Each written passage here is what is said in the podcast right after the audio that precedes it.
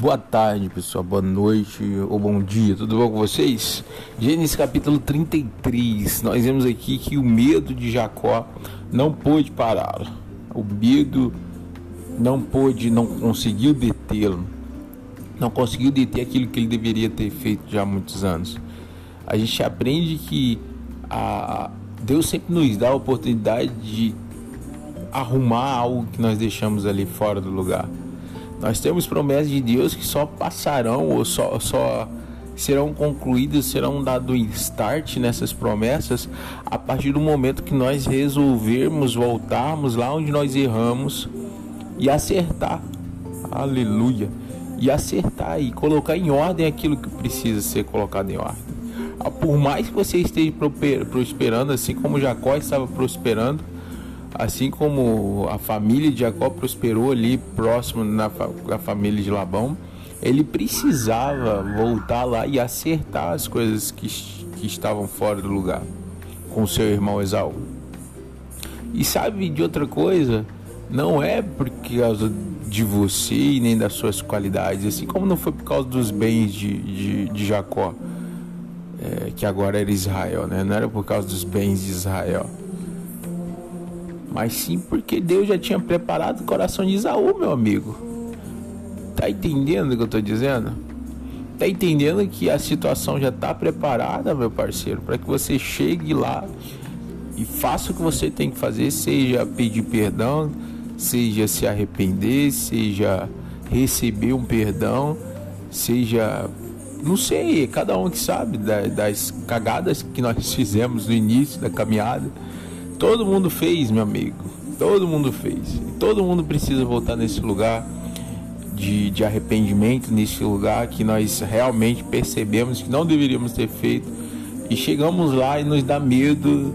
E não, não vou, não vou, não vou. Mas aí você vai porque foi Deus que mandou te chegar até aqui. E quando você chega, você percebe que Deus já tinha preparado toda a situação. Deus já tinha preparado toda a situação com, com Esaú. E Deus já preparou toda a situação na sua vida para que uh, você pudesse arrumar, ajeitar as coisas que estão fora do lugar, estão fora da ordem, sabe? E, e sempre vai ser assim. Deus é maravilhoso. Deus tem desejo de que nós vivamos a plenitude do seu chamamento, a plenitude das suas promessas. Só que nós precisamos nos posicionar como pessoas que vão, como pessoas que não vão andar para trás e ter medo das situações, porque sabe que Deus está com ele. Eu não confio na, no poder do meu dinheiro, nem no poder da minha produção de nada, e muito menos no poder da minha administração, porque Deus administra bem melhor do que eu. Para quem não sabe, eu sou administrador de empresas, mas eu vivo como se não fosse, porque é Deus quem administra todos os meus recursos, tanto físicos quanto financeiros, quanto espirituais também, que são recursos que Deus mesmo me dá, sabe? Eu coloquei tudo na mão dele e decidi confiar, como diz essa canção. Eu coloquei a minha fé em Jesus.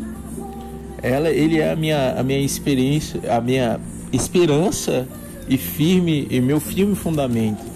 E é dessa forma que a gente vai vivendo. É dessa forma que nós deveríamos viver, não só de falar, mas de viver. E é assim que os grandes homens de Deus viviam. Eles viviam segundo a direção e por mais que a casa cair, eles não temiam, porque se a casa caísse, Jesus iria reconstruí-la e nada de mal ia acontecer com eles. Ah, então ali houve uma, uma, um reconhecimento ali das famílias, né? Ah, o diabo tentou quebrar isso lá em, no início de Gênesis, né? Quando dois irmãos discutem, né? Um irmão na realidade ele discute ali com seu outro irmão e, e não termina bem do jeito que está terminando com o Jacó. Caim mata Abel por causa da inveja, por causa do coração dele que não era bom. Aqui Esaú não matou Jacó. Esaú fez as pazes com Jacó e continuou a caminhada. E os dois continuaram a caminhada. Olha, vem para cá. O Jacó chamou, Esaú chamou Jacó para morar lá nas casas, na, na terra da família, mas não, vou para outro caminho. O encontro de Isaú com Jacó era simplesmente, o encontro de Isaú com Israel era simplesmente para acertar esses detalhes, para perdoar o que precisava ser perdoado, alinhar o que precisava ser alinhado, para que tanto um quanto o outro fluísse dentro daquilo que Deus já tinha para eles. Amém? Deus abençoe vocês. Até o capítulo 34. Tamo junto. Deus abençoe.